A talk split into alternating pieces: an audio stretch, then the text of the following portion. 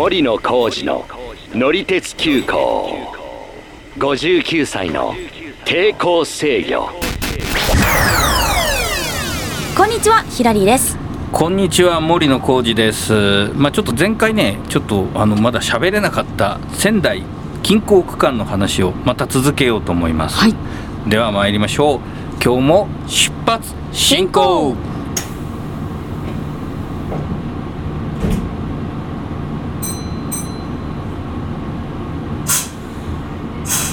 えーっとまあこの仙台近郊区間またなんかそこのところから話を始めちゃうんですけど、はい。まあ、福島県内もですね磐越西線の北方とか磐越東線の船引きとかってまあうんうんうんうん聞いても分かんないよね。そうですね。まあ会津若松ぐらいは分かるかな。あーわかりますわかります、うん。まあ、会津若松あたりまであの入ってます。まあ会津若松のちょっと先なんですけどね北方って。はい。だから仙台から距離でいうと200キロ以上離れてるんですよ。だから、まあ、近郊っていうのかな、なんか名古屋、大阪、名古屋、大阪って200キロないんで、あそうすると北方、仙台の方が微妙に遠いんですけど、そうすると、うん。大阪近郊区間に名古屋も加わるっていうぐらいの距確離感。おーそう考えたらちょっと近郊なのか？って感じですけども。うん。まあ、ちなみにね、えー東京の近郊区間もっと広くて今あの長野県の松本とかえ？福島県のいわきとかそういうのも入ってるとあそうなんだ。うん、なんかちょっとあのまあ分かんないっちゃ分かんないですよね。なんでまあそれはともかくとして、えーまあ、私は一旦福島県に入ったわけですが福島県にはとどまらずにですね山形に向かいました。ほね。えー、と山形からはまあちょっと近郊区間その仙台近郊区間という中にまだ乗ったことのない路線があってまあ厳密に言うと磐越東線の船引きも行ったことないんですけど、まあ、ちょっとそれはまた別の機会に行こうと思って、うはい。今回しか行けないだろうなチャンス的にはっていうところにちょっと行こうと思ってはい。福島から特急というか山形新幹線、おお山形新幹線、うん。聞いたことありますね。乗ったことはない、ね、ないですね。あの山形新幹線はえっ、とまあもともとはあの在来線の奥羽本線っていう線があったんですけど、ん。まあ、そこを、まあ、そのゲージを変えて、まあ、新幹線と同じあの広さの、あのーレールを引いてですね、うんうん。で東京から来た新幹線の、まあ、ちょっと小型の車両なんですけどそれがそのまま直通して、まあ、最初は山形までだったんですけど今新庄っていうところまで行ってるというやつで。ほううん。まああんまりあのその話を長くするとこの先の話がまた詰まっちゃうんだけど、はい。まあ、あのその山形新幹線に乗りました、まあ、ちなみにですね近郊区間で最短距離で計算という話をなんか前回したような気がしますが、まあ、新幹線はあの実際乗った区間で、えー計算するので、まあ、なんかうんうんうん。160円とか180円とかでは乗れません。はい。はい、で、えーっと山形新幹線に乗るとですね、えーっとまあ、特急券がかかったりとか実際に乗った距離の、まあ、料金がかかったりで例えばまあ仙台から仙山線の、うん、隣の駅の東照宮に行くっていうのは3 2キロで190円なんですけど、うん。これをぐるっと福島と、えーそれから山形と回って向かったとしても普通列車に乗ってる限りは190円で乗れるんですけど、まあ、同じルートをですね東北新幹線とか山形新幹線に乗ったりするとですね、まあ、その分の特急券はもちろんですけど運賃もうんかかるので、うん。えー225.7キロ運賃4070円、まあ、調べたところでは。というような風になるということなんで、まあ、あの近郊区間とはまた全然関係ない話になっちゃうんですけど、まあ、あの実はですね僕はあの乗りに行こうと思ったのは阿沢線という線がですね山形からありまして、アテラ沢線、うん、そこに行くためにまずは山形駅に行かないと、えー乗り換えができないので乗りました、まあ、あの翼号はね、え12回乗ったことはあるんででしかもその昔々の奥羽本線っていうのも乗ったことがあるんで、うん。特にあの米沢まではものすごいこう勾配がきつい山の中を走る区間なんですね。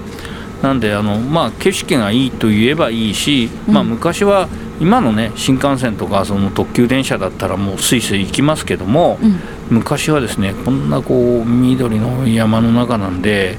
SL 時代あはもう本当に、えー SL1 両ではもう登りきらない。後ろからそのね押してあげないとダメだっていうような区間だったんですけど、うん。まあ、それで米沢を通って山形に着いてで山形新幹線はえーいわゆる IC カードで乗ってたんで、はいはい。ピッってやつね。うん。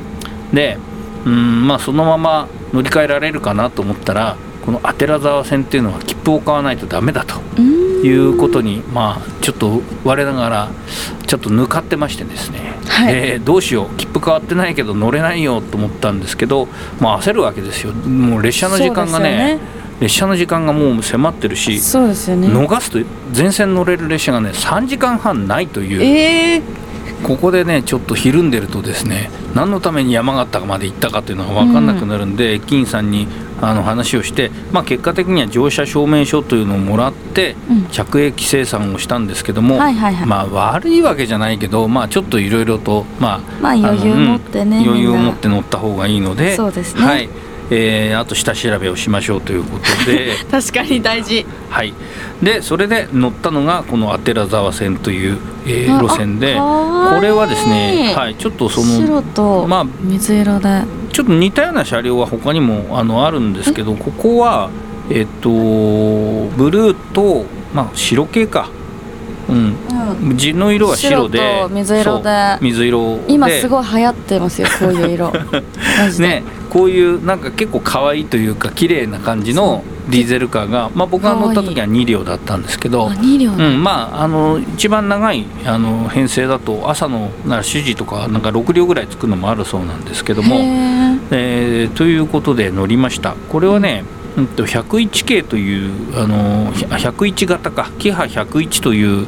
えーディーゼルカーなので実はですねこのアテラザー線っていうのは開業101周年なんですね。100年は去年で101周年だったんですその同じ車両が101っていうことでなんか一応その記念のプレートをね作ってたりとかもしました、うん。これね本当だ。アニバーサリー。アニバーサリまあ、ーって書いてある、101周年記念ということで、えーまあ、都会のなんかなんていうかな列車にちょっとなんかイメージもまあ近いかもしれないけど、うんうんうん。まあ、アニバーサリーパネルなんかもあったりしてね。であとまあ愛称としてフルーツラインアテラ沢線って言うんですよ。フルーツライン？そう。これはあれですか？なんか食べ放題とか似てるみたいな。食べ放題ははしない、なあのー周りでその果物を作ってるあその果樹園とかがあるっていう意味ですよ。なんかさあのいちご狩りとかができるさところが近くにあるのかなみたいな多分探せばあると思うんですけど、うん。あんまりちょっとね 適当なこと言っちゃったらあれですけどまああのさくらんぼとかがね山形県って有名なんで、あそうなんさくらんぼ風っ子号なんていう臨時列車もまあ走ってたりするんですけどまあ近くはねさくらんぼもあるしまあいろんな他の果物なんかも作ってるところがあるんで、うん。まあ時期的にねもうさくらんぼもう8月だったんでないですけど、うん、あのそういういろんな果物が作られてる、えーところが近いということでそういう、まあ、あの列車が走ってたりとかもするんですけどね。はい。でどんな路線だったかっていうことを、まあ、ちょっと本当は ちゃんとレポートしないとこんなところで喋ってもしょうがないって言われちゃうかもしれないんですが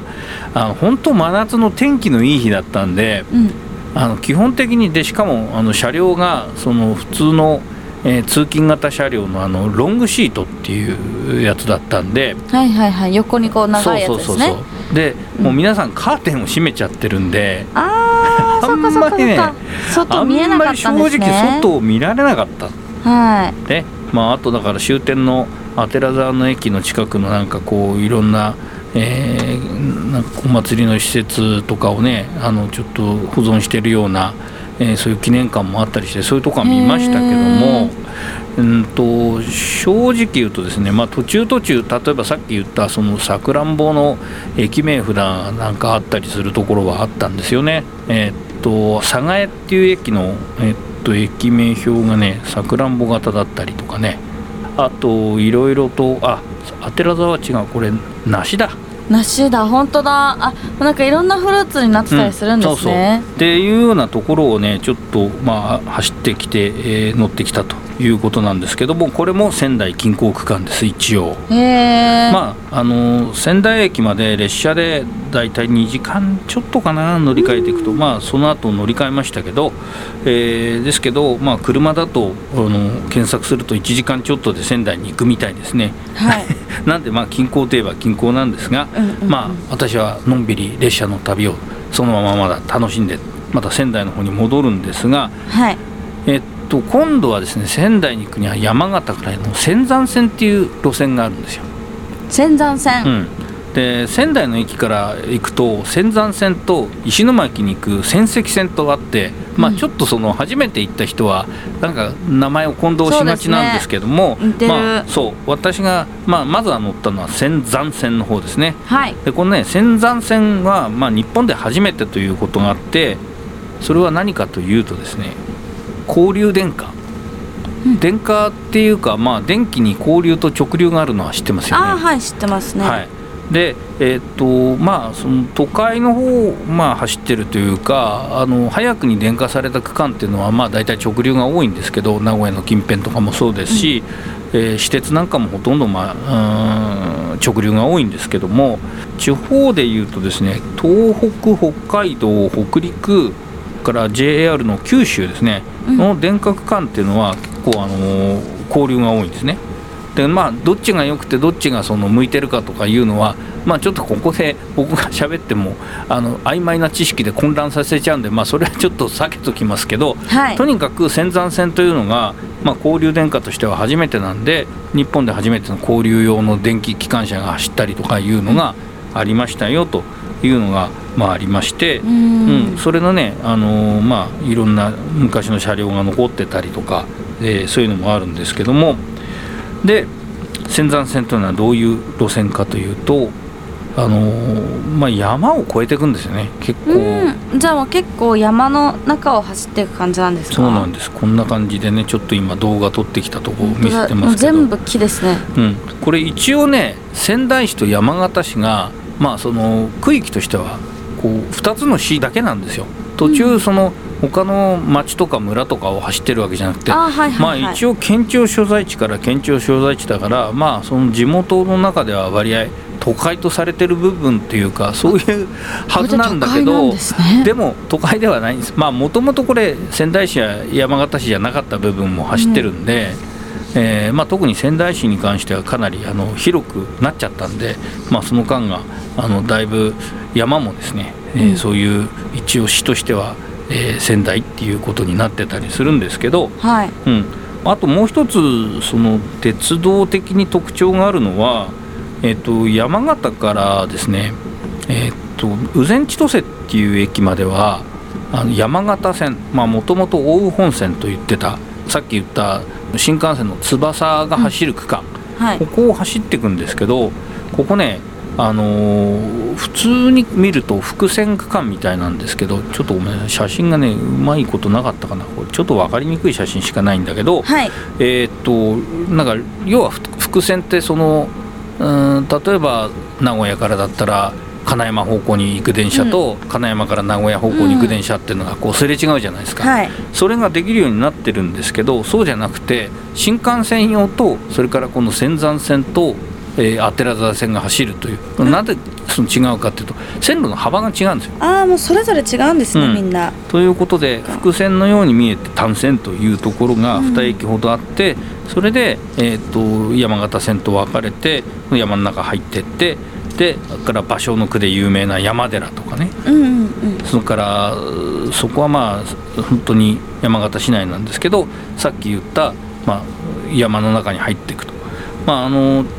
直接その今山形市から仙台市に入るわけなんですけど、まあ、その途中のですね仙山トンネルっていうのがあって、まあ、今でこそもっと長いトンネルあるんですけども昭和の初期にはですね日本で3本の指に入る長大トンネルとかいうことで言われて、まあ、確かにね長いんですよ。で、まあ、今はもう電車だから大丈夫ですけど、まあ、蒸気機関車の頃はね窓を閉めて、はい。そっ、かあの肺がボーそうそうそう入らないようにしてくだださいとかはいい。うような感じなんですよね。で結構その仙台市内に近づいてもその、まあ、高度が高いところからいろんな景色を見られるっていうことでねまあこれも仙台の近くに来ても結構景色があのなんていうかな本当俯瞰できるようなポイントがあるんで、うんなかなかいいですしまあその一部ではなんか日本でその景色のいい路線10個に入るとかいう話も昔は聞いたことあるんですけども、えーまあ今あの改めて乗ってみるとそうだなと思って仙台の街中に戻ってきたという感じです。えっ、とまあその他そのさっき言った仙石線も日本で初めてのことがあってでもこれちょっとややこしいんだよな。地下駅が初めてできたっていうんだけど今はもう仙石線地下駅なんですけど、ん。今の地下駅はだいぶ後平成になってから作り直したもんで、あそうなうん。んだ、途中の時期は地上だった時期もあるんです。うん、うん。だからなんか説明しづらいしあのなんかこれ ここだけでそんな話をしててもなんかよく伝わらないかもしれないんでちょっと今日はパスしますが、はい。えー、仙石線乗った話もまあいずれしますけどちょっとこれ近いところの話が2回続いちゃったんでそろそろ今日は打ち止めにしようとはい。思います、えーということでですね本日もご乗車ありがとうございました。担当の車掌は森野浩二と乗客のヒラリーでした。えー X 旧ツイッターで、まあ、途中の載ってきた写真なんかも載せたいと思いますんでぜひ見ていただきたいと思います、えー概要欄に URL 載せますので、えーではよろしくお願いします。ではまたのご乗車お待ちしています森野浩二の乗り鉄急行59歳の抵抗制御。ぜひ他のエピソードも聞いてください。定期的に配信していますのでフォローもよろしくお願いします。よろしくお願いいたします。